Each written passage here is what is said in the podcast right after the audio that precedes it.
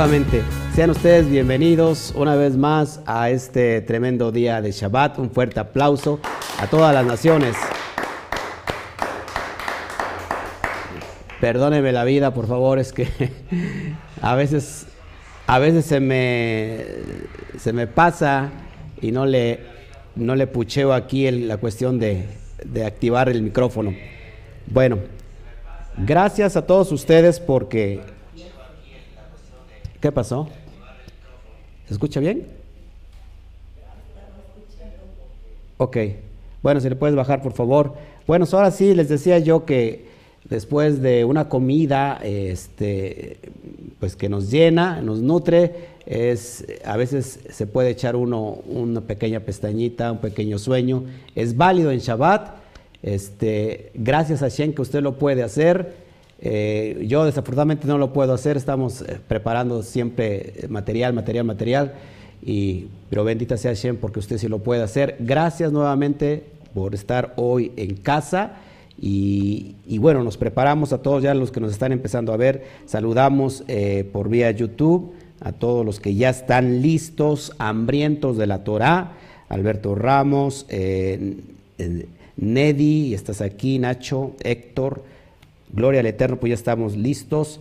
Eh, eh, Nacho, Nachito, Connie Montañez, y de este lado, pues también tenemos a Yamel Pizzi. Gracias por tus palabras, eh, Yamel. La verdad es que no me los merezco, pero bendito sea Shen que pone en tu corazón eso. Consuelo González, New Jersey, Carlos Reza, Lezama, Costa Rica, Carla Denise, nuevamente, qué bueno que estás con nosotros, Carlita.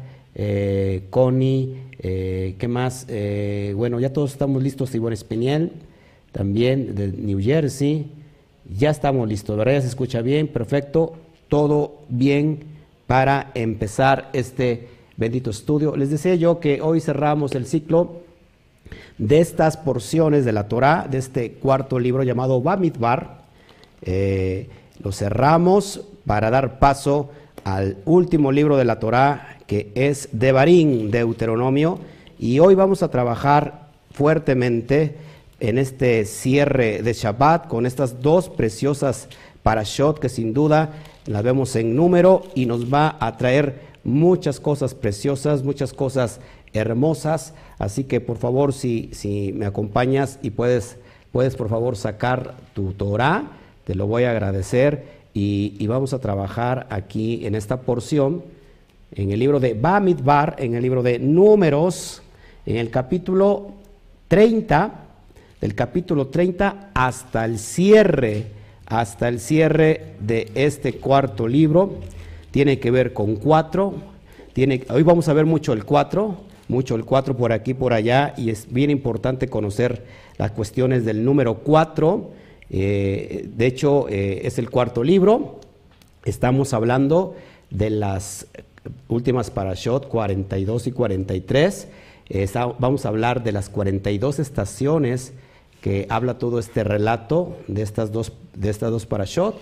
Y acuérdate que el 4 tiene, es muy, muy importante porque tiene que ver con puertas. Y vamos a ver qué son las puertas que se van a abrir para nosotros. Entonces vamos a Bamidbar número 30, el, el número capítulo 30, del verso 2, si lo puedes subrayar, hasta el final de este bendito libro, bendito sea Hashem, capítulo 36 al verso 13. Es lo que corresponde, con eso vamos a cerrar la primera porción que se llama Matot, Matot, y ella comprende de números 30, del verso 2 al capítulo 32, verso 42. Y por último cerramos con Parashama 6, que empieza en números 33.1 al capítulo 36, verso 13.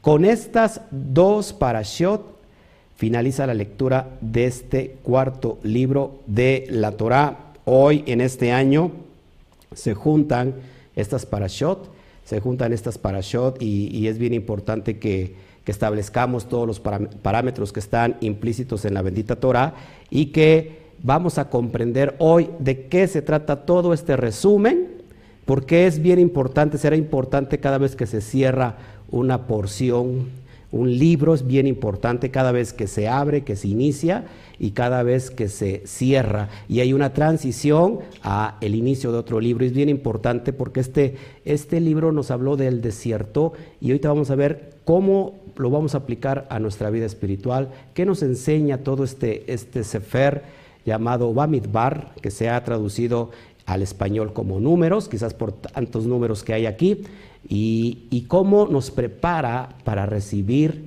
lo que sigue. Todo está conectado con las palabras. Repita conmigo, todo está conectado con las palabras. Vimos desde Balak la importancia de las palabras. ¿Se acuerdan en Balak que es bien importante que aquel que habla crea atmósferas, aquel que habla produce atmósferas, eh, ya sea para bien o para mal, y es bien importante la cuestión de la palabra. Después vimos Pinjas, y Pinjas también tiene que ver con la, con la palabra, ¿se acuerdan?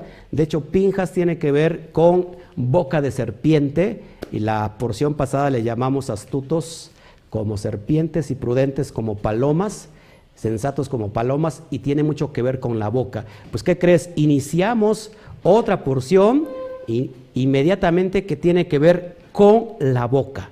Y vamos a ver la importancia de estas cuestiones. Será bien importante que el Eterno esté hablando mucho de la cuestión de la boca, de la boca, de las palabras, pues yo creo que sí, porque ¿qué crees? Inmediatamente de estas dos parashot que se unen en este, en este año, conectamos con el libro de Devarim. ¿Qué significa Devarim? Palabras, palabras. Bendito sea Shen, porque si el Eterno nos prepara antes de entrar a la tierra prometida, él, él, nos tiene que preparar en la cuestión de cómo tienen que ser nuestras palabras. Son muy importantes las palabras. Si puedes repetir en tu corazón y en tu espíritu, de mucha importancia las palabras. Las palabras creamos atmósferas o creamos también, eh, creamos atmósferas de bendición o creamos atmósferas de bendición. Tiene mucho que ver con el número 4 y ahorita vamos a ver la importancia de la gematría en el, número 42, pero tiene que ver con el 4. ¿Qué, número, eh, qué, letra hebrea eh, representa el número 4? ¿Cuál es la letra hebrea número 4? La letra hebrea número 4 es la, la Dalet y que tiene que ver con, ventana, con puertas. Con una puerta que es, un, es una transición a llevarnos a un nivel de elevación mayor. Así que bien importante todo esto. Vamos a dar entonces el resumen. Con estas dos parashot finalizamos la lectura del cuarto libro de Bamidbar, que está instituido en la Torah, eh, eh, traducido como números, eh, y que literalmente significa en el desierto. Y terminamos, y al terminar la lectura de este, de este Sefer, se dice Hazah, Hazah, Benihaseh, que significa fuerza, fuerza y nos fortalecemos. Es lo que va a pasar con nosotros al último de entender esta aplicación espiritual. ¿Qué pasa? ¿Qué, ¿Cuál es el contexto de, esta, de estas dos porciones? Bueno, Israel está a punto de entrar a la tierra de Israel, a la, tierra prometida donde fluye leche y miel, eh, pero dos tribus prefieren quedarse y no cruzar el Jardén, que se traduce como Jordán. Entonces Moshe le pide que al menos acompañen al pueblo la entrada y, la, y a la conquista de Kenán o Canaán, y luego podrán decidir dónde residir. ¿Qué se enseña? Esta, de, esto, de hecho, esta porción eh, eh, empieza con esta palabra, si lo, si lo podemos leer, verso 2 eh, del capítulo 30. Cuando alguno hiciere voto a Yud Hei Bat Hei, al Eterno, e hiciere juramentos, ligando su alma con obligación, no quebrantará su palabra, tiene que ver con la palabra, con los juramentos, no quebrantará su palabra, hará conforme a todo lo que salió de su boca. Amén. Eso, con eso inicia este verso, eh, esta para allá, y es bien importante que por eso se llama matot, que una, una traducción de matot tiene que ver con, con este con juramentos. Pero vamos a ver eh, la, esencialidad que se encuentra en esta porción. Moshe perdón, enseña las leyes que gobiernan la anulación de las promesas a los líderes de las tribus de Israel. Y habla sobre la obligación de cumplir los votos o juramentos que se hacen a Elohim. Porque será bien importante que antes, inclusive, de ir a la guerra en contra de los midianitas, que ahorita lo vamos a ver, es importante que se instituye que no se puede hacer un juramento y después no cumplirlo. Y ahorita vamos a ver en el mundo espiritual todo lo que abarca hacer un juramento y no cumplir. Muchas personas, sin querer, queriendo, en su vida han visto, eh, no han visto eh, prosperidad, éxito, porque hay muchos votos que se hicieron y se, le hicieron al Eterno y nunca se cumplieron. Ahorita lo vamos a ver. Normalmente un, voto, un juramento, se traduce como neder, neder o juramento, compromiso o voto. Y esto es tan fuerte que no puede ser anulado. Ojo, así se trate de una cosa pequeña. Si tú hiciste un juramento delante del Eterno, así se, se trate de una cosa muy pequeña, no se puede, no se puede anular. Entonces vamos a ver todo lo que corre en el mundo espiritual y cómo, si se, cómo podemos llegar a, pedir perdón por algo que no hayamos, eh, ¿cómo se llama? Eh, cumplido. El incumplimiento de un neder, es decir, de un voto, acarrea muy malas consecuencias al alma de la persona que lo incumple. En, en especial si el neder implica una mitzvah, este no podrá ser anulado por nadie. Es decir, si este voto se incurre o implica una mitzvah, un mandamiento, pues esto no puede ser anulado por nadie. La palabra del ser humano tiene una, una enorme fuerza que a veces no alcanzamos a percibir. El habla tiene la capacidad de lograr bienestar o lograr maldad. ¿Se acuerdas que todas esas porciones hemos estado hablando desde Balaj, eh, luego Pinjas y luego estas dos que tienen que hablar con, tienen que ver con el habla? Recuerda que en la lengua tenemos el poder de la vida y de la muerte. Y muchas, muchos de nosotros, sin querer queriendo, durante todo el tiempo estamos hablando de queja, estamos hablando de maldición. Ayer comentaba yo que en el desierto, de hecho esto tiene que ver mucho con el desierto, en el desierto qué es lo que estamos nosotros sembrando, normalmente lo que sale de nuestra boca son semillas espirituales que embarazan la atmósfera en, en donde nosotros nos movemos y esa atmósfera trae frutos. Entonces las palabras muchas veces condicionan nuestro, nuestro futuro, porque cuando nosotros lo hablamos en el presente estamos condicionando nuestro mañana. Es por eso es bien importante, amados hermanos, que en este tiempo, sobre todo en este tiempo, sobre todo en este tiempo, repito, tenemos que cuidar lo que hablamos. Y si nosotros no tenemos cuidado y no tenemos conciencia de qué es lo que estamos hablando constantemente todo el día, entonces los resultados los vamos a ver implícitos en el, en el mañana. Y por supuesto, eh, nosotros eh, en nuestra cosmovisión, la gente es muy dada a, a, ¿cómo se llama?, a jurar a levantar un neder, a levantar un voto y después se olvida del voto. Cuando estés alegre, hay un dicho sabio, cuando estés alegre no prometas. Porque normalmente prometemos cuando estamos alegres. Estamos muy alegres, estamos muy contentos, jajaja, jijiji, y después decimos, yo prometo esto. Y después que lo prometiste, ¿qué dije? Inmediatamente dices, ¿qué dije? ¿Yo dije eso? Y ya te, ya te eh, enlazaste en tus palabras. Por eso te lo vamos a ver con más calma, si usted me da el tiempo y usted quiere aprender. Total, todavía tenemos tiempo para el ocaso. Y si llegara el ocaso, pues ¿qué más da? Seguimos hablando de Torah. Amén. Entonces, la, la palabra del ser humano tiene una capacidad de crear atmósferas. Recuerda que tenemos en nuestra lengua el poder de la vida y de la muerte y somos hechos a imagen al Selen Elohim, todos tenemos eh, ese Selen Elohim dentro de nosotros y el Eterno con su palabra creó los mundos, creó el universo y todo lo que en ello hay. Amén.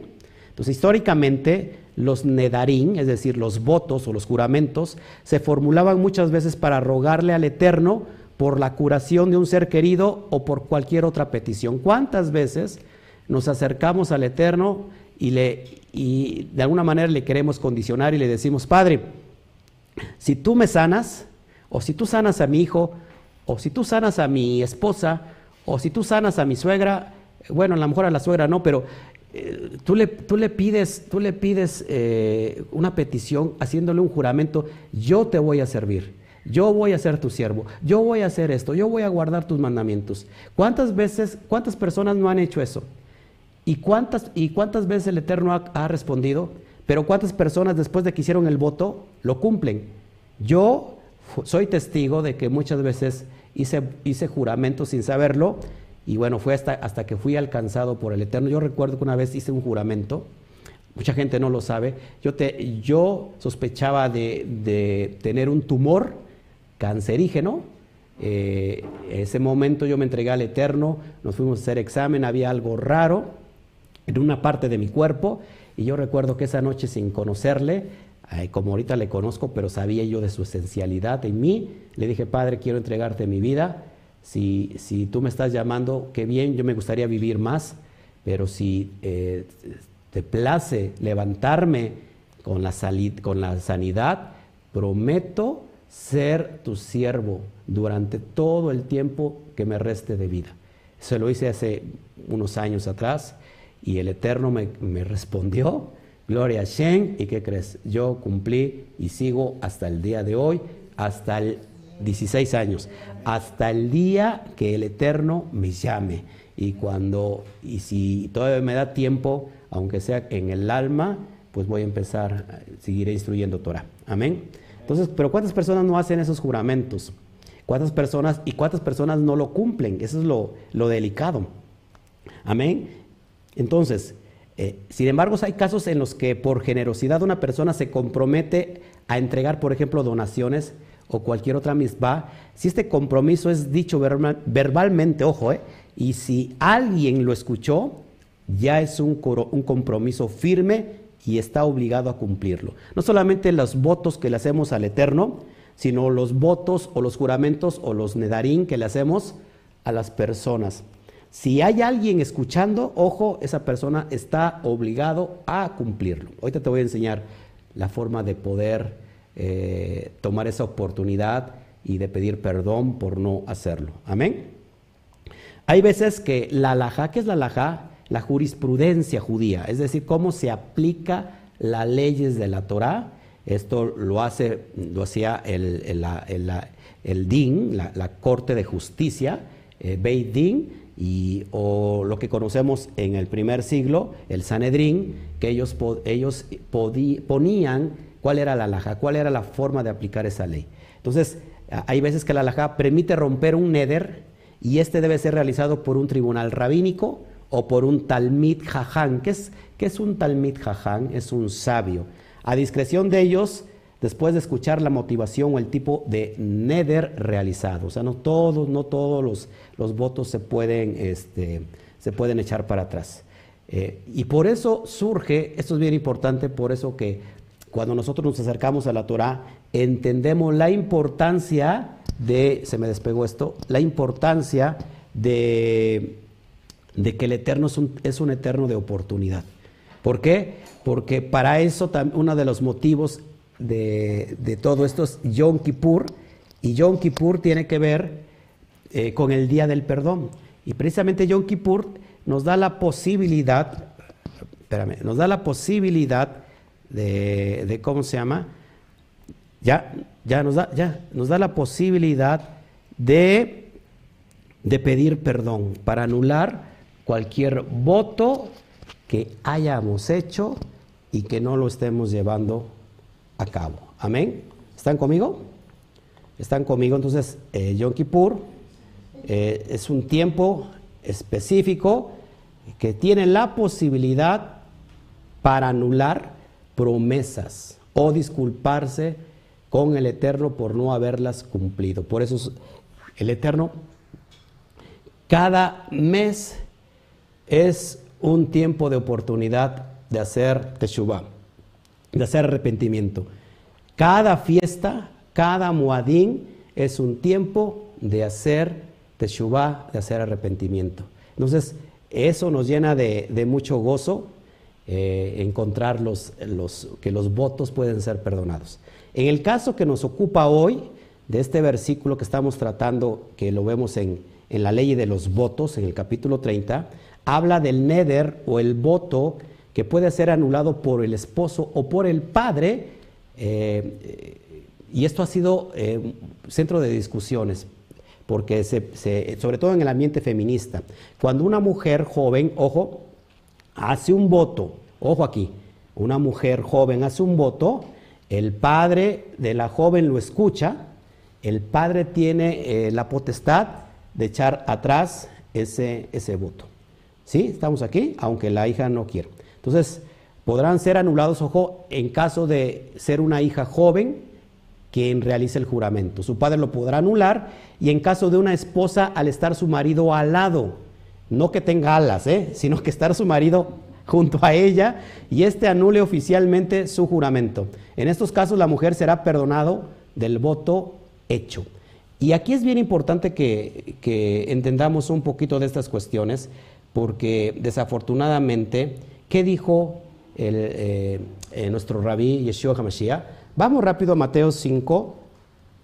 Si me estoy yendo muy rápido, hermanos, me dicen, y si no, pues también, pero yo creo que, y, si no va a tener tiempo de verlo, de verlo usted a gusto en la repetición. Así que vamos a Mateo 5, capítulo 5 de Mateo, y te recomiendo que, que puedas tú, este, ver el, estudio que tenemos.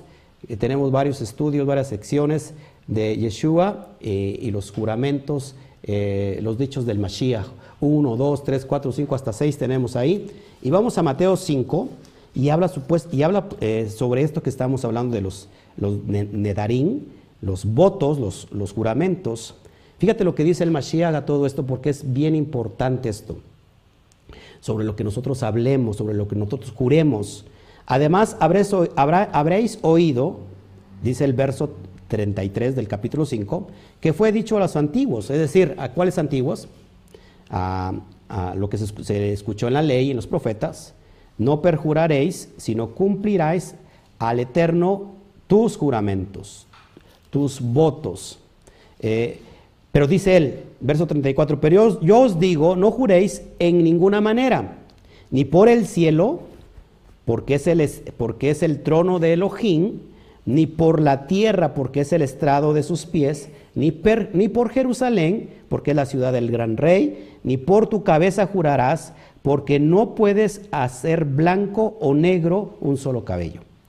Pero sea vuestro hablar, sí, sí, no, no, porque lo que es más de esto, de, de mal procede. Es decir, no podemos nosotros, amados hermanos, eh, hablar por hablar. Y dice Mashiach, ¿sabes qué? Mejor no jures ni por el Eterno, ni por nadie, ni por ti, no jures por nada.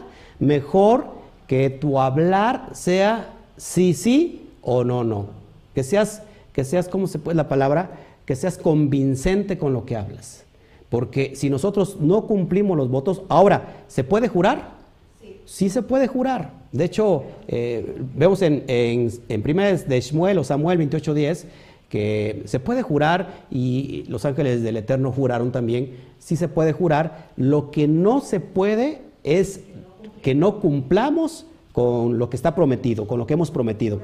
Que si, y si juramos, tenemos que hacerlo. Y mejor, ¿sabes qué dice el Mashiach?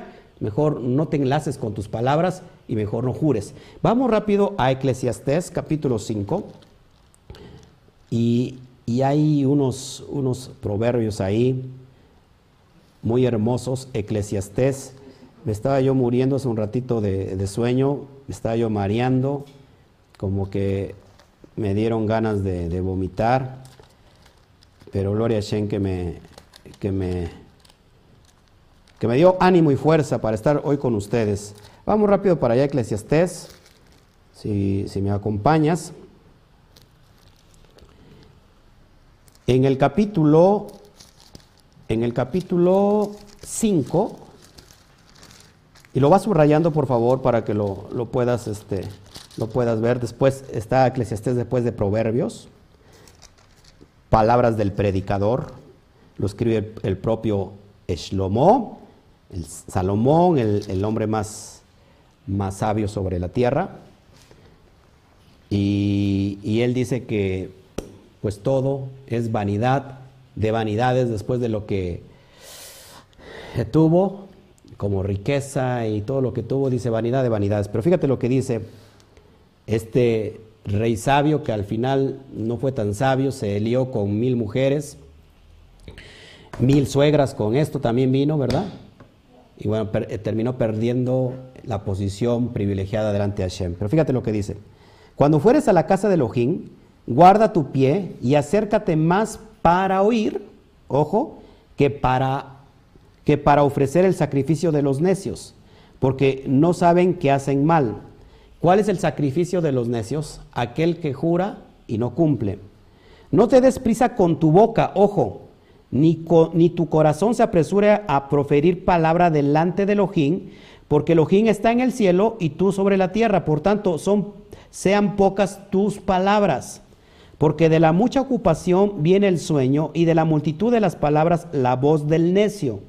Cuando a Elohim haces promesa, cuando a Elohim haces un neder, cuando al Eterno haces un, un voto, no tardes en cumplirla, porque Él no se complace en los insensatos.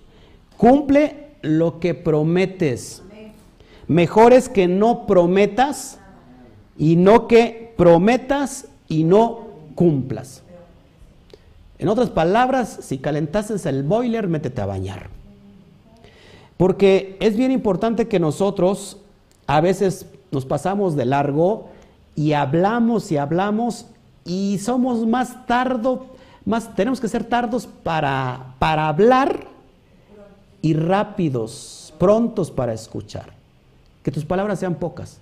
Que no vengas, ¿cuántas personas vienen delante del Eterno y hacen promesas, promesas, promesas? Y ahora sí, no te voy a cumplir, y ahora sí, y ahora sí, y terminan frustrados. Y terminan sobre una maldición sobre sus hombros, una, una, una, una sombra espiritual que no permite ir a una elevación mayor. Vamos a otro texto rápido, hablando sobre estas cuestiones. Eh, ahí mismo, en capítulo 10, verso 12, hablando de la excelencia de la sabiduría. Verso 12, fíjate, Eclesiastés 10, verso 12. Las palabras de la boca del sabio son llenas de gracia. ¿Cómo habla el sabio? ¿Cómo son sus palabras? Llenas de gracia. Mas los labios del necio causan su propia ruina. Aquella persona que habla cosas que no va a prometer, perdón, que no va a cumplir, eh, la verdad es que nos llevan a una, a una pérdida, a una gran pérdida, amados hermanos. Proverbios 6.2, vamos rápido para allá.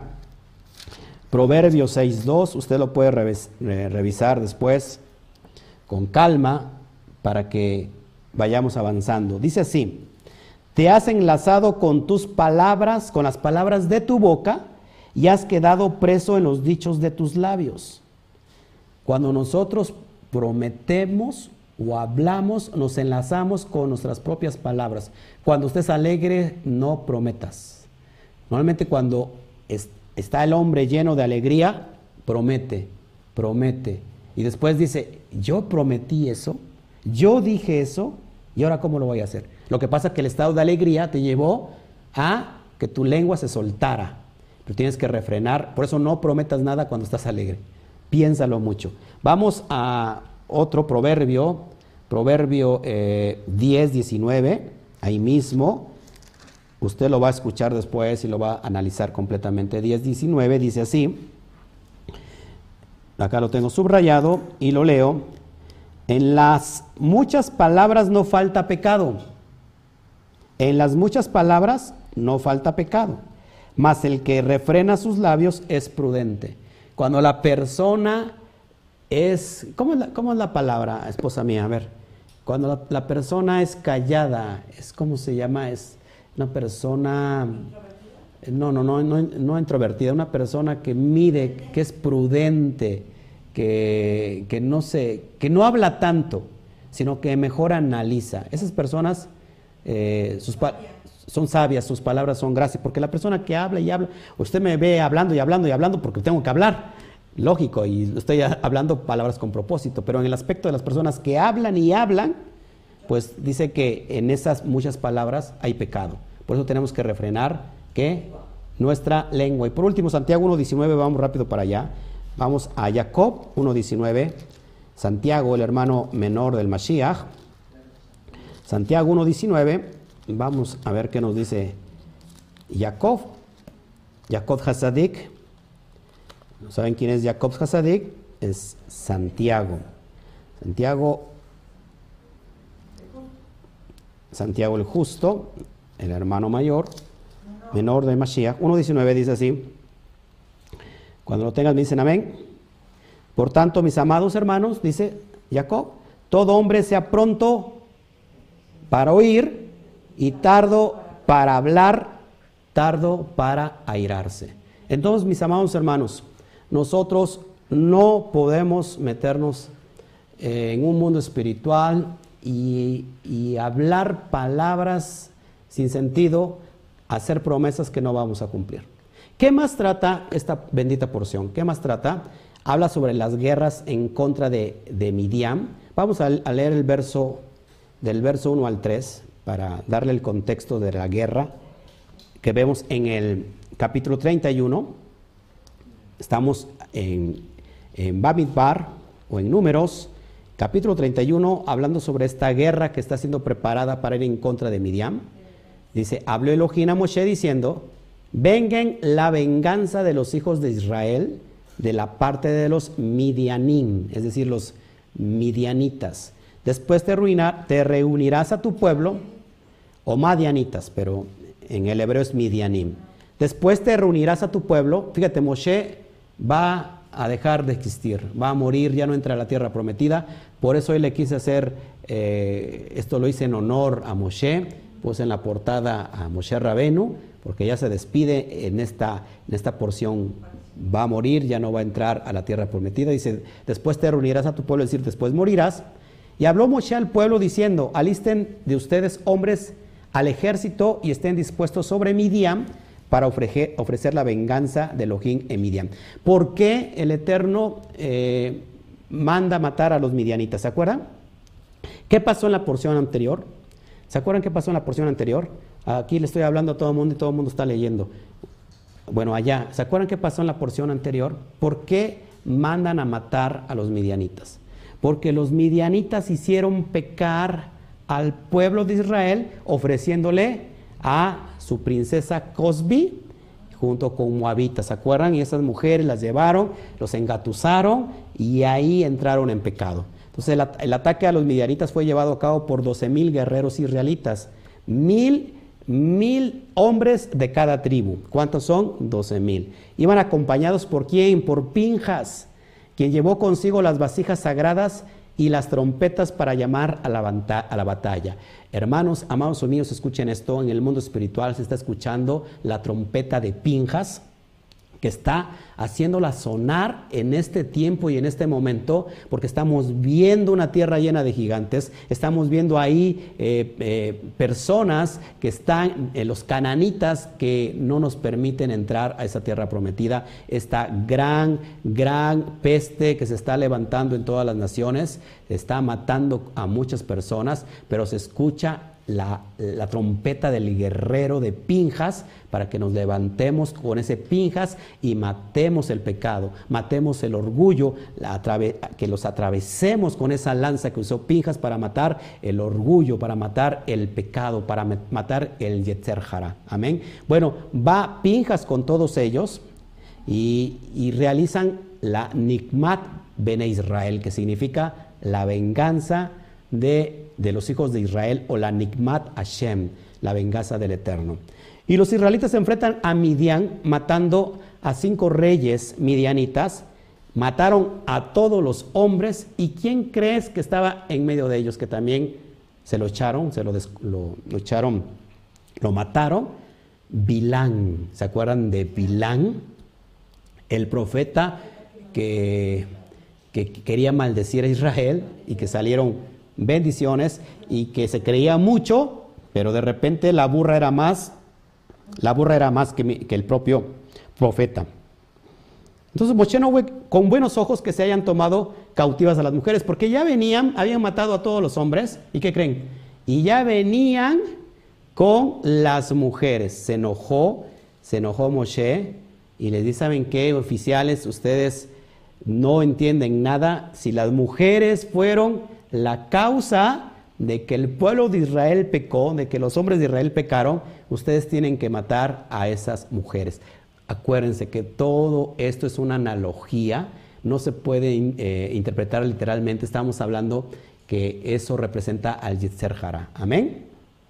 Y entonces los comandantes le informan a Moshe que entre los israelitas no hubo ni una sola víctima. Eh, después eh, no mataron a las, a, las, mujeres jóvenes, mataron a todas las mujeres que, que ya estaban en edad de tener relaciones íntimas, las matan. Amén. Después se recuenta eh, el botín de la guerra y, y, cómo es distribuido entre la gente, los guerreros, los levitas y el Cohen Las tribus de Rubén y Gad, más tarde acompañados por media tribu de Manashe, piden las tierras del este del Jardén, es decir, del Jordán, como su porción de la tierra prometida, siendo estas tierras aptas para la cría del ganado. Moche inicialmente pues no lo toma bien, se enoja, por este pedido, pero más tarde concuerda con la condición de que ellos primero se unan y, lideren a Israel en la conquista de las tierras del, oeste del Jardín, del Jordán. Se había ya tomado la tierra del otro lado del río, del Jordán, Transjordania, lo que conocemos hoy como Transjordania, y le pidieron a Moshe, las tribus de Gad y de Rubén, esta tierra, porque ellos vieron que, era muy bueno para, para, el ganado. Amén. Eh, ¿Qué más vemos aquí? Eh, también vemos que, que el Eterno, eh, o sea, para que tomen la tierra de Canaán, ordenó que no deberían regresar a su casa hasta que se, se finalizara toda la conquista. Allí en Transjordania dejarían a los infantes, mujeres y al ganado hasta que terminaran esa acción y construyeron tres ciudades para resguardar a las mujeres, a los infantes y a los infantes, mientras los hombres de Gad y Reubén entraron con el resto de Israel para tomar posesión de Canaán, también esta tierra fue entregada a la mitad de la tribu de Manashe. Y vemos, esto es bien importante, que, es muy, relevante, que ya lo vemos en la porción que viene, Masai, la porción que es lo que encontramos en la primera porción, Matot, y en Masei, eh, encontramos las 42 estaciones. Se hace un recordatorio, una remembranza de los 42 lugares en el que el pueblo se detuvo y acampó durante los 40 años en el desierto. ¿Cuánto tiempo se tendría que hacer para llegar a la tierra prometida? ¿Se acuerdan? 40 días. Y esto se, se alargó eh, hasta los 40 años. ¿Por qué? Por la queja, por la eh, desobediencia, por la incredulidad. Y se hace recuerda de estos 42 lugares, amén, desde, desde la salida de Egipto hasta el establecimiento de las planicies de Moab. Y el Eterno da las indicaciones de la distribución geográfica de las tribus una vez que entren a Canaán. No solo, fíjense, se hace el cuento no solo de lo que, de la primera estación que fue en Sucot, eh, después de que salieron de Ramsés, y hasta cruzar el río del Jordán al ingreso de Eres Israel. Nos llama mucho la atención que durante estas 42 estaciones, ojo, no se menciona eh, la estación más importante de todas ellas. ¿Cuál creen que fue la estación más importante de todo ese trayecto en el desierto? De esas 42. A ver, esposa amada mía. Mi esposa mía, mi amada esposa está en los Shamaín, está en los cielos, después de una comida. ¿Cuál fue la estación más importante? A ver, allá, de este lado. De todas las 41 estaciones del, transcurso de Israel por el desierto, ¿qué estación fue la más importante? ¿Cuál creen que sea la estación más importante? De la entrega de la Torah. Entonces nos llama mucho la atención que eh, durante estas, de estas mencionadas 42 estaciones, no se menciona la estación donde el pueblo recibió la Torah. Los sabios se preguntan por qué se emite justamente el lugar donde se entrega la Torah se tenía que haber contado durante esas 42 estaciones. Dicen ellos que, que, quizás se omite el Sinaí para evitar delimitar la entrega de la Torá a un momento y espacio. La entrega de la Torá no fue únicamente en Sinaí, sino que se sigue realizando generación tras generación. Cada año estamos recibiendo la Torá, bendito sea Hashem. Entonces es nuestra responsabilidad transmitir y vivir su mensaje para que esto perdure todo el tiempo. Amén. Por último, para ir cerrando este recorrido y este breve, brevísimo resumen, Hashem ordena a todos los israelitas que expulsen a los cananeos de Eretz Israel y que demuelan todos los vestigios de su idolatría. Se advierte a los israelitas que si no dejan la tierra completamente libre de cananeos, los que queden serán como espinas en los ojos y aguijones en los costados. Serán un gran problema, por eso tienen que destruir a todos los cananeos. Se definen los límites de, la tierra de Israel y se mandan a las tribus que, se, que separen 48 ciudades para los Levín, quienes no reciben una porción normal en la división de la tierra. A los levitas se les dijo, ¿qué le dijo el Eterno? Yo voy a ser su heredad. Imagínate, eso es impresionante. Yo voy a ser su heredad. No, no van a recibir una heredad como tal, pero yo voy a ser su heredad. Se deberá, estos levitas se deberán establecer eh, ciudades de refugio también, para que al que asesine de forma intencional podrá huir a dichas ciudades. La Torah permite el casamiento entre las distintas tribus. Las hijas de Zelofhat se casan con miembros de su propia tribu para que su herencia permanezca en su tribu. Así se llega a fin de este libro de Bamidbar, el último libro, del, el último libro de los cuatro libros de, de Moshe Rabenu. ¿Qué pasó ahí? Ahí andan las ánimas.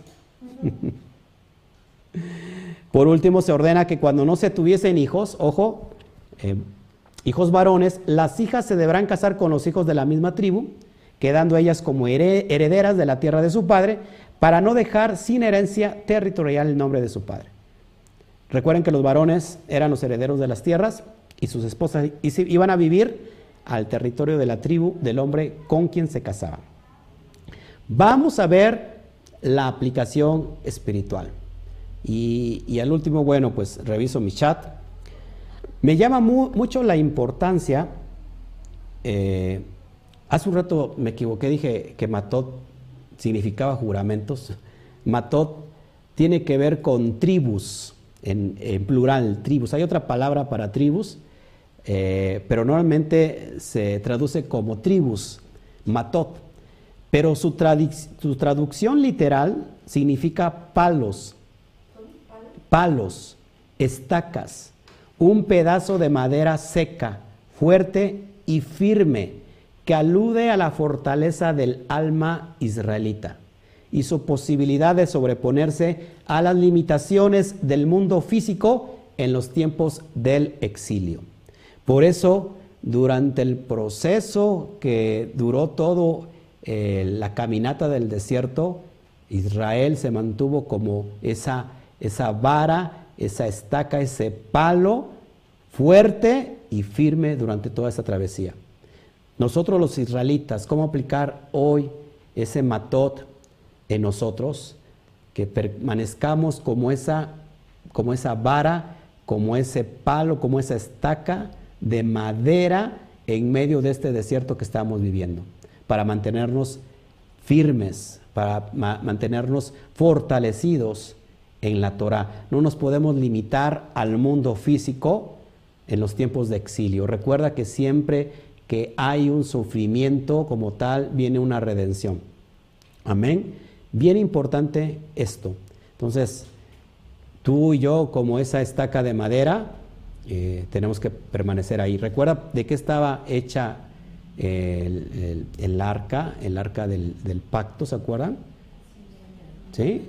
Era de madera, el alma era de madera y era recubierto de oro fino. Esa esa alma de madera era de madera de acacia, que es una madera que no se corrompe, es una madera duradera, es una madera que no se pudre tan fácilmente, y es así que el alma judía, el alma hebrea, el alma israelí, no puede pudrirse, no puede corromperse, sino permanecer fortalecida eh, con la Torah. ¿Qué, tenemos a diferencia de los demás que no tienen en este tiempo de persecución, en este tiempo de crisis sanitaria, en este tiempo de enfermedad? ¿Qué tenemos sobre aquellos que, eh, o qué tenemos que, ellos, que los otros no tienen? Tenemos la esperanza. ¿Y dónde hallamos nuestra esperanza?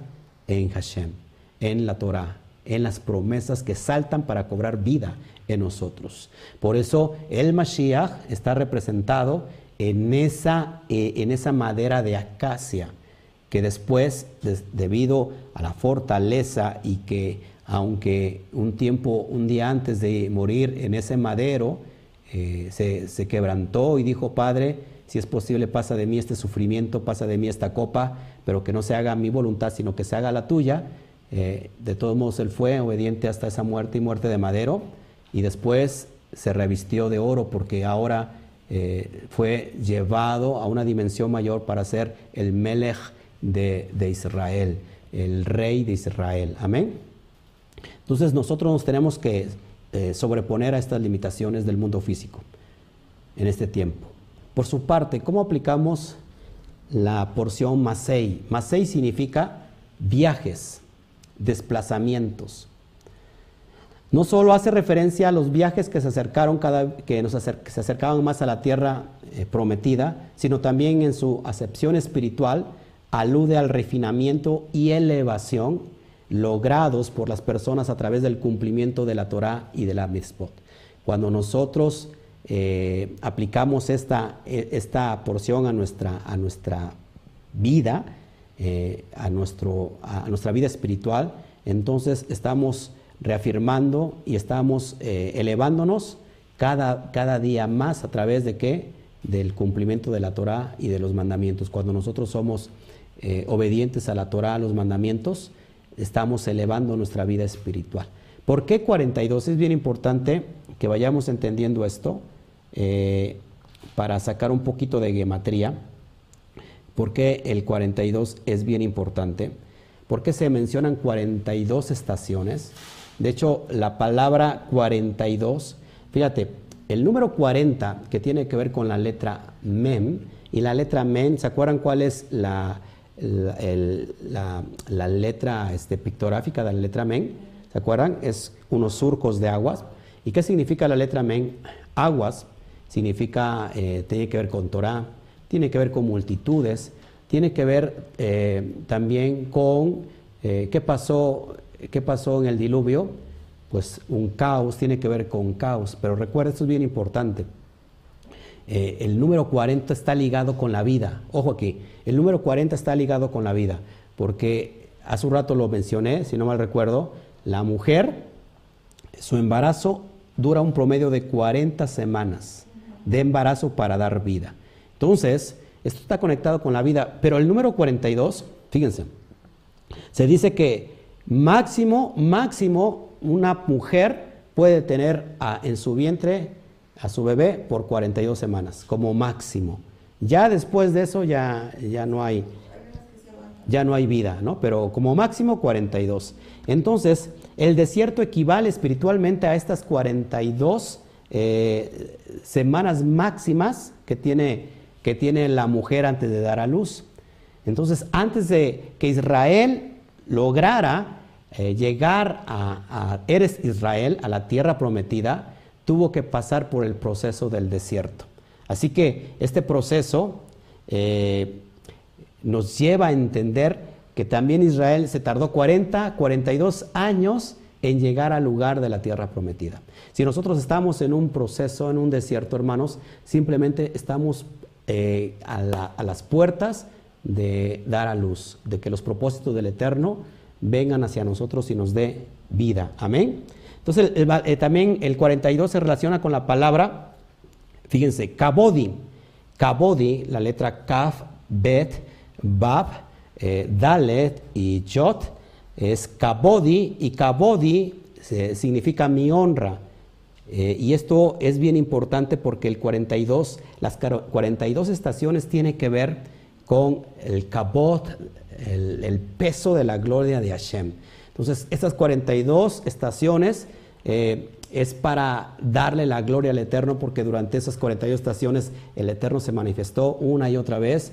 ¿Qué, estamos esperando eh, nosotros? Que en este tiempo de desierto, que el kabodi, que la gloria del Eterno, esté sobre nosotros y que podamos ver su manifestación eh, enorme y poderosa en este tiempo. Entonces, mis amados hermanos, eh, por ejemplo, eh, la palabra, la palabra Masei, que estamos, que estamos ya estudiando Masei, Masei viene del el plural viene de la raíz hebrea masá y masá significa prueba. Masá significa prueba, carga o sufrimiento. Prueba, carga o sufrimiento. Entonces, en este tiempo, mis amados hermanos, que estamos en una masá, en una prueba, en una carga, en un sufrimiento, precisamente tiene que ver con el número 42 y que nosotros estamos esperando que el Eterno se manifieste y que, así como se abrieron el mar, se partió en dos, así hoy esta enfermedad que, nos, que no nos permite avanzar e ir al otro lado, esta enfermedad se parta literalmente en dos, para que podamos nosotros alcanzar la tierra prometida.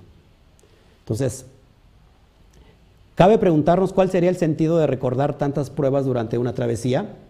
Efectivamente, el destino final, que es la tierra de Canaán, era lo principal, pero a veces cometemos el error de enfocarnos únicamente en la meta y no en el proceso.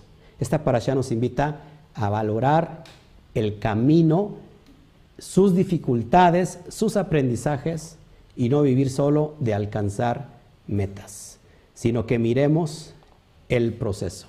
Es tiempo de mirar el proceso. El proceso nos está enseñando muchas veces. Mira, todo es cíclico.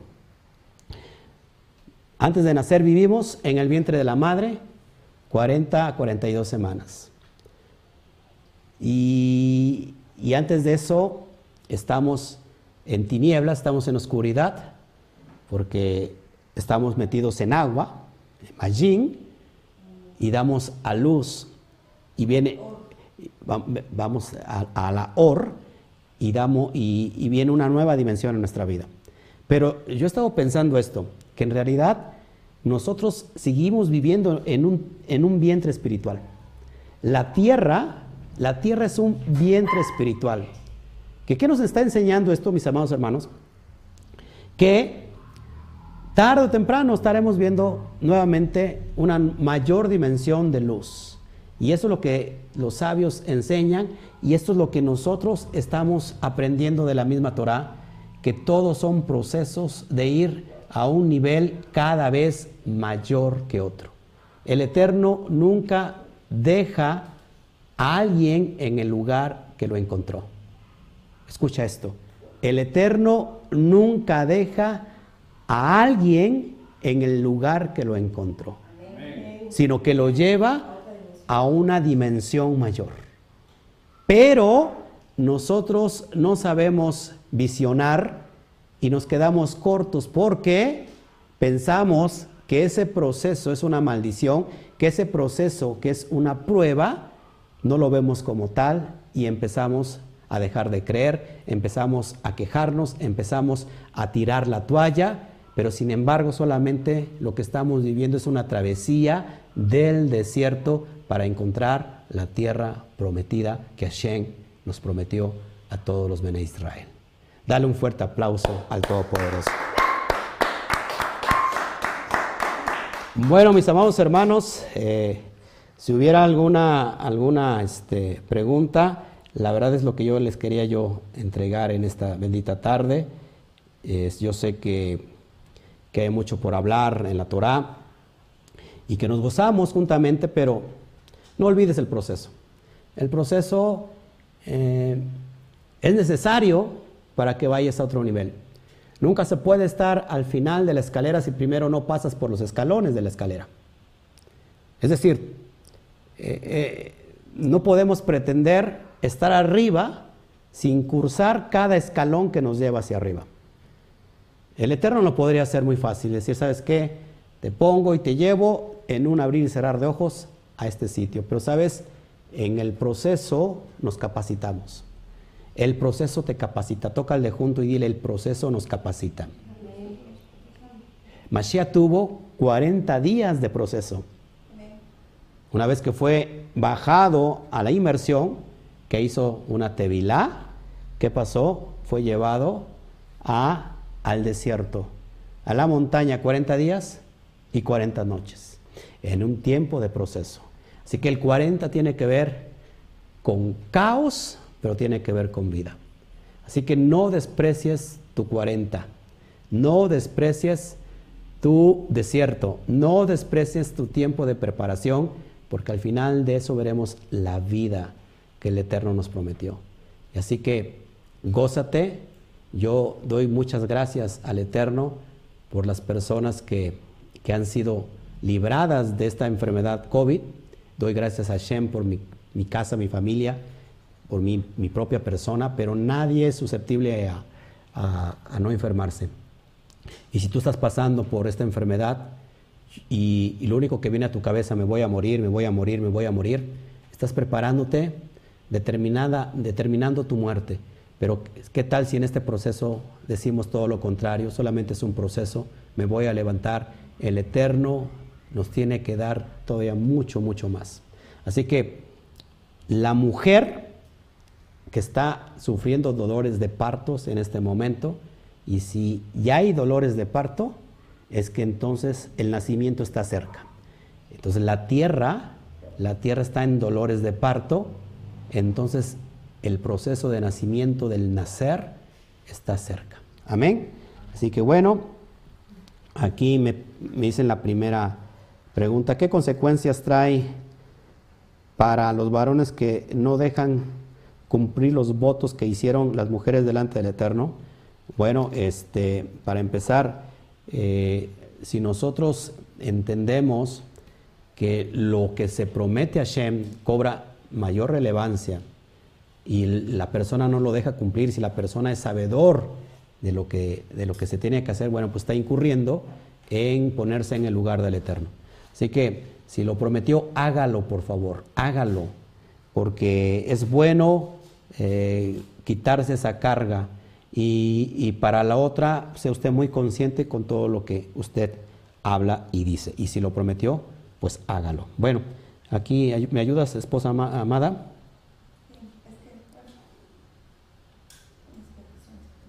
Si hay peticiones de una vez, vamos a estar orando ya.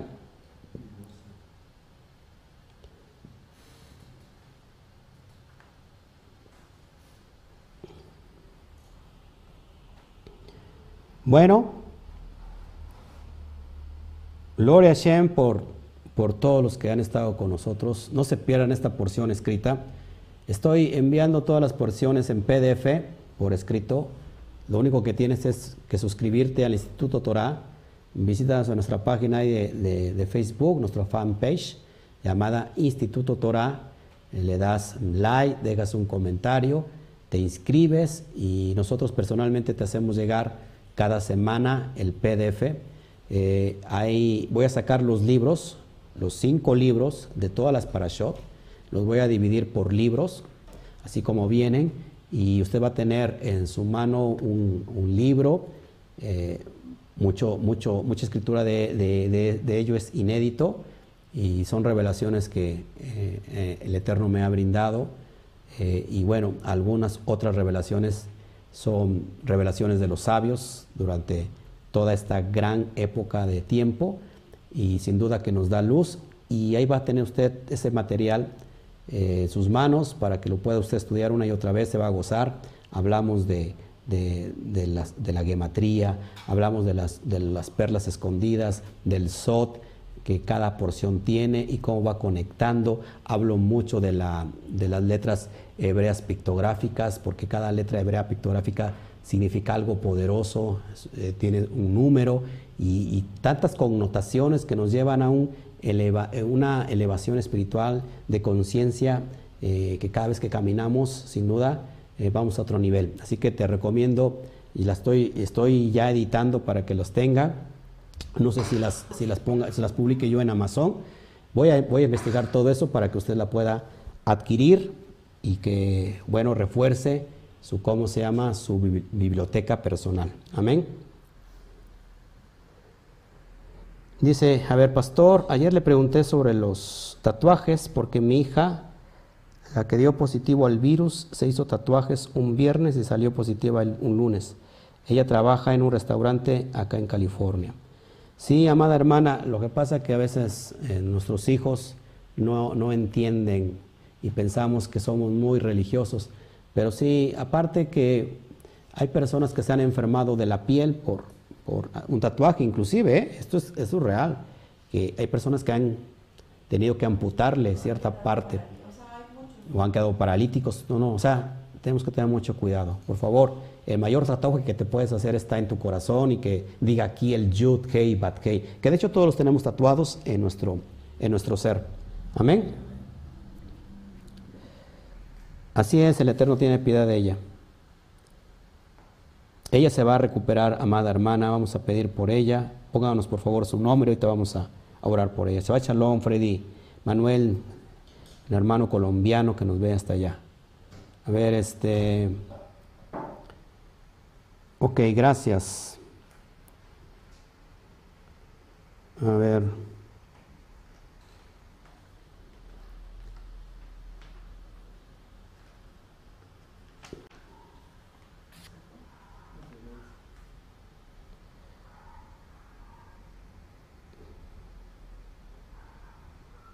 Bueno, este, peticiones, vamos a orar por peticiones, por favor, póngamelos para que ya nos vayamos despidiendo de este tiempo de, estar con ustedes agradecidos nuevamente porque yo soy indigno de entrar en su hogar, de que usted me abra su corazón y de que me pueda sentar a charlar sobre, sobre este tiempo de la Torah en su casa, a su lado. La verdad es que no lo merezco, pero creo que la palabra tiene poder por sí misma y, este, y, no me creo el más sabio, de hecho ni lo soy. Yo de la Torah conozco solamente una pequeña gota del inmenso océano que desconozco, que es la Torah. Y cuando más sé, entonces menos sé. Eh, pero lo que sé lo imparto con todo mi corazón, con toda conciencia de lo que estoy haciendo y, e impartiendo, porque eso sí lo tengo bien claro, con mucho temor y con mucho temblor porque aquel que enseña Torah y que no sabe lo que enseña, pues créeme que a veces puede ser piedra de tropiezo. Así hay muchas personas, desgraciadamente, eh, en las raíces hebreas enseñando cosas que, que, ni siquiera están basadas en la Torah y que, bueno, que el Eterno que ponga en nosotros ese temor para que no fallemos. Siempre mi lema del Instituto Torah es dar al blanco. Y dar al blanco es estar eh, no pecando, sino tratando de siempre dar al blanco. Así que gracias por, por, su compañía. Amén. Acá dice uno, Nacho Hernández, pastor, ¿está mal ponerse un piercing en el cuerpo? Sí, porque no eres vaca. Mm, se estás rasgando la piel y lo vemos que en Levítico no te harás rasguños, ni te harás, harás tatuajes, te harás marcar la piel. Entonces cada vez que tú te metes un piercing estás rasgando la piel y, bueno, eso se lo ponen las vacas aquí, en los toros y bueno, no te pongas un piercing, por favor, deséchalo porque eso no, no se ve bien aparte y no es del eterno. Ok. Pues no, no es eso. ¿Qué más? Acá a ver, eh, es la primera vez que entro en este estudio, quisiera pedirle por mi salud. He tenido mucha ansiedad y miedo por todo esto, pero me gustó mucho su mensaje y me levantó. Miriam, Beth, ahí ya no veo, me hacen falta lentes en... Miriam, este es tu mensaje. Miriam, esta es la palabra que el Eterno tenía preparada para ti. Recuerda que el Eterno no hace nada, nada por coincidencia. No en el Eterno no hay coincidencias, en el Eterno hay propósitos eternos. Este mensaje estaba preparado en su agenda espiritual para que hoy, 18 de julio, eh, en el Shabbat de la tarde, escucharas este mensaje que el Eterno lo preparó desde ayer para ti y que es momento que te levantes, que se vaya todo espíritu de temor, todo espíritu de miedo, de zozobra de, delante de ti y toda la atmósfera que te está rodeando, rodeando en este momento sea cancelada ahorita en este preciso momento donde el Ruach del Eterno está impartiendo tu vida. La palabra de la Torah llega muy fuerte como esa lumbrera que esparce cualquier tiniebla que esté sobre tu vida. Así que levántate, levántate Miriam, es tiempo, es tiempo de dar a luz. Lo que no se había dado va a empezar a darse en este tiempo y en este momento. Así que este es el tiempo para ti, Miriam. Gloria a Hashem. ¿Qué más? Peticiones, por favor. ¿Cómo dije? ¿Es Mariam? Mariam. Mariam, bueno, pues es Miriam. Miriam tiene que ver con el pueblo del Eterno. Amén. Así que, gloria a Hashem, gloria a Hashem. Eh, además hay mucha gente alrededor de ti, Miriam, que necesita escuchar este mensaje. Tú lo sabes. Hay, hay gente este, que con mucha necesidad, sobre todo amistades tuyas que yo veo con mucha necesidad, que no te has atrevido a hablarles, pero es tiempo de que le hables, porque esa persona te lo va a agradecer mucho, mucho, mucho. Cada vez que nosotros soltamos, ojo aquí, con, voy a enseñar un principio y con eso termino. Si, si quieren aprender otro principio más. Cuando nosotros no somos, no somos receptivos de bendiciones es porque no estamos preparados. Es como el Mashiach decía que el, contenedor, ¿verdad? Eh, que no está, que no es nuevo, no es una vasija nueva, eh, se riega, riega el, vino y por lo cual se, se desecha el vino. ¿sí? Nosotros tenemos que ser vasijas nuevas todos los días. ¿Cómo ser una vasija nueva? ¿Cómo se contenía antes el vino? Por medio del, del, estómago de un animalito. Se hacía la, el, contenedor y cada vez que se vertía ese vino, recuerden que dentro de ese contenedor fermentaba. ¿Cuál es la, la, capacidad de la piel del, del estómago del animal, del corderito? Que se inflamaba y podía contener el vino. Cuando ese, ese contenedor ya era usado y se quería volver a usar, ya no podía contener la expansividad del vino nuevo. Entonces se rasgaba y se echaba a perder el vino nuevo. Es una enseñanza poderosa. ¿Cómo sanarme a mí de acuerdo a la voluntad de Hashem? ¿Cómo sanarme a mí sanando a otros, orando por otros? Fíjate, cada vez que una persona eh, eh, recibe vino nuevo, se llena de esa verajó, de esa bendición. Pero ¿qué hace con ese vino nuevo?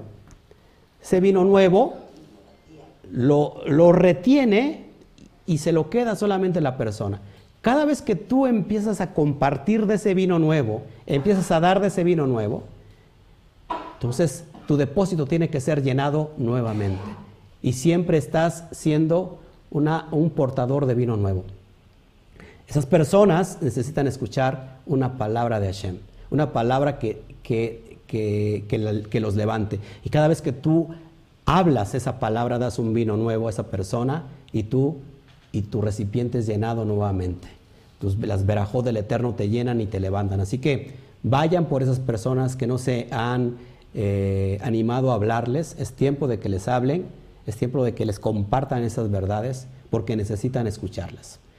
Quizás tienes miedo y temor de ir a anunciar y a lo mejor ni del que te esperas vas, al que eh, vas a recibir una respuesta completamente sorprendente.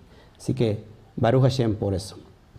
Bueno, aquí está, aquí está ya, estás anotando todas las peticiones, ya para irnos por favor. Gracias Samuel Freitas, gracias por tus palabras. Gracias. ¿De dónde nos escribe Trinidad Bolivia? Abrazos a Bolivia. Gloria a Shen, a Bolivia. Les amamos. Bueno, vamos a orar entonces, ahora sí. Tenemos exactamente las 6.18. Y vamos a orar para que hoy el Eterno, vamos a dar de este vino que nos llenó hoy, todo este día de Shabbat que nos llenó y que hoy lo vamos a compartir a todos los demás para que todos los demás se llenen y usted comparta y comparta para que esta palabra se expanda. La palabra es como el, tiene que ser como el vino, que cuando el vino se fermenta se expande y así se tiene que expandir la palabra. Seamos odres nuevos siempre, odres nuevos, no odres viejos. Un odre viejo es aquel que ha dejado de creer en el Todopoderoso, el que tiene un estatus de religión y que ha metido al Eterno en su propia mente y, y si es algo más allá de su mente, dice, no es del Eterno, como no lo puede entender. Y entonces ha limitado al Eterno y al Eterno no se le limita. Al Eterno, el Eterno eh, creó los cielos y la tierra, el Eterno la expansión. Así que dejemos de ser odres viejos y volvámonos unos odres nuevos. Seamos capaces de matar la carne, de matar el Yetzer Hará, de matar la rebelión como lo hizo Pinjas, y que hoy estas travesías que, estamos cursando simplemente sean el eh, que veamos el curso de este desierto, el curso de este viaje que nos va a llevar a esa tierra prometida donde fluye leche y miel. Amén. Bueno, vamos a orar entonces. Amén. Gracias, este pastor.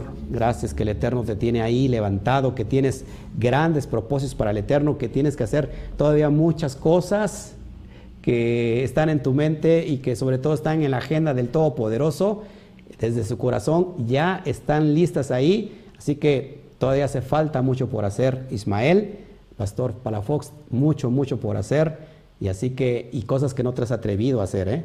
Cosas que no te has atrevido a hacer porque a lo mejor, no sé, eh, no sé, pero el Eterno está, está poniendo este tiempo para que hagas lo que tienes que hacer. Amén.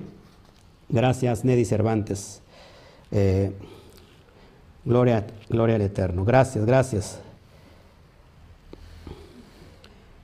Perfecto. Bueno, vamos a, vamos a orar entonces. Amén. Vamos a orar.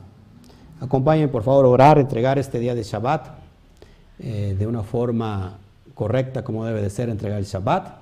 Gozarnos con el Eterno por, esta, por este día de Shabbat y que nos permitió tener Jai tener vida y que hemos llegado hasta este día de Shabbat y que eh, personalmente creo que llegaremos al otro Shabbat y, si no el Eterno nos estará resguardando de todo lo que viene y, vamos a orar por esto. Antes de, orar por la finalización del Shabbat y dar gracias, vamos a orar por las familias que nos están escribiendo acá. Si te puedes, puedes inclinar tu rostro. Padre, bendito sea tu Shen Kadosh Kagadol, nombre que es sobre todo nombre. Adoramos y bendecimos tu Shem, Yud Kei Bat el Aleph Abba, tocando hoy la tierra para convertirse en Pele, maravillas. Y cuando tú tocas la tierra, Padre, produces milagros y maravillas. Por tus atributos, por tus propósitos y por tu voluntad, papá, te pedimos por la vida de Torres Vega, por la pérdida de sus padres, que venga sobre esta persona, papá, esta paz, este shalom que sobrepasa todo entendimiento, todo entendimiento humano y que pongas en su corazón esa, esa paz, ese shalom. Y toda su familia, Padre. Te pido por Castañeda, la familia Castañeda, por la pérdida de su padre, que el Eterno ponga esa, paz en su corazón, Padre. Te pedimos por Avendaño Pérez, para las familias Avendaño Pérez, por la pérdida también de su papá.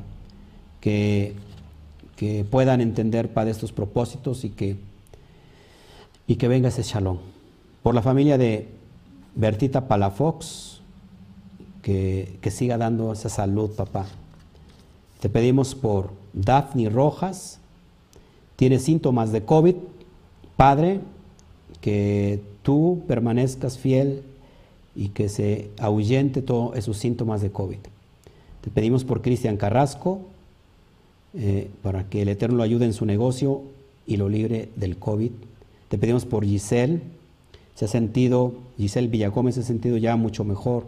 Gracias, Padre, por lo que estás poniendo. Y te pido por todas las personas que están del otro lado viéndonos ahora, que la sombra de tu poder, el cabo de tu gloria, esté, la sombra de tu, de tu divinidad esté sobre cada Ben Israel, protegiéndolo, Padre, en este tiempo de angustia, en este tiempo donde es un tiempo de desierto, papá.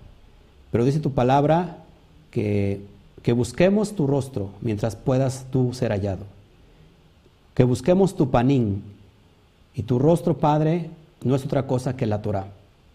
El rostro que, con que Moshe, eh, tú lo veías cara a cara en la montaña de Sinaí cuando le mostraste las Aseret Hadibrot, los diez mandamientos, la Torah. Busquemos tu Torah antes de que, eh, aunque todavía pueda ser hallada, Padre, busquemos tu Torah, busquemos tu rostro. Y que el Salmo 91, Abacadosh, se haga una realidad en todos aquellos que te amamos, con todas las condiciones y virtudes, Padre, que, que, que suele tener un hijo, un hijo amado tuyo.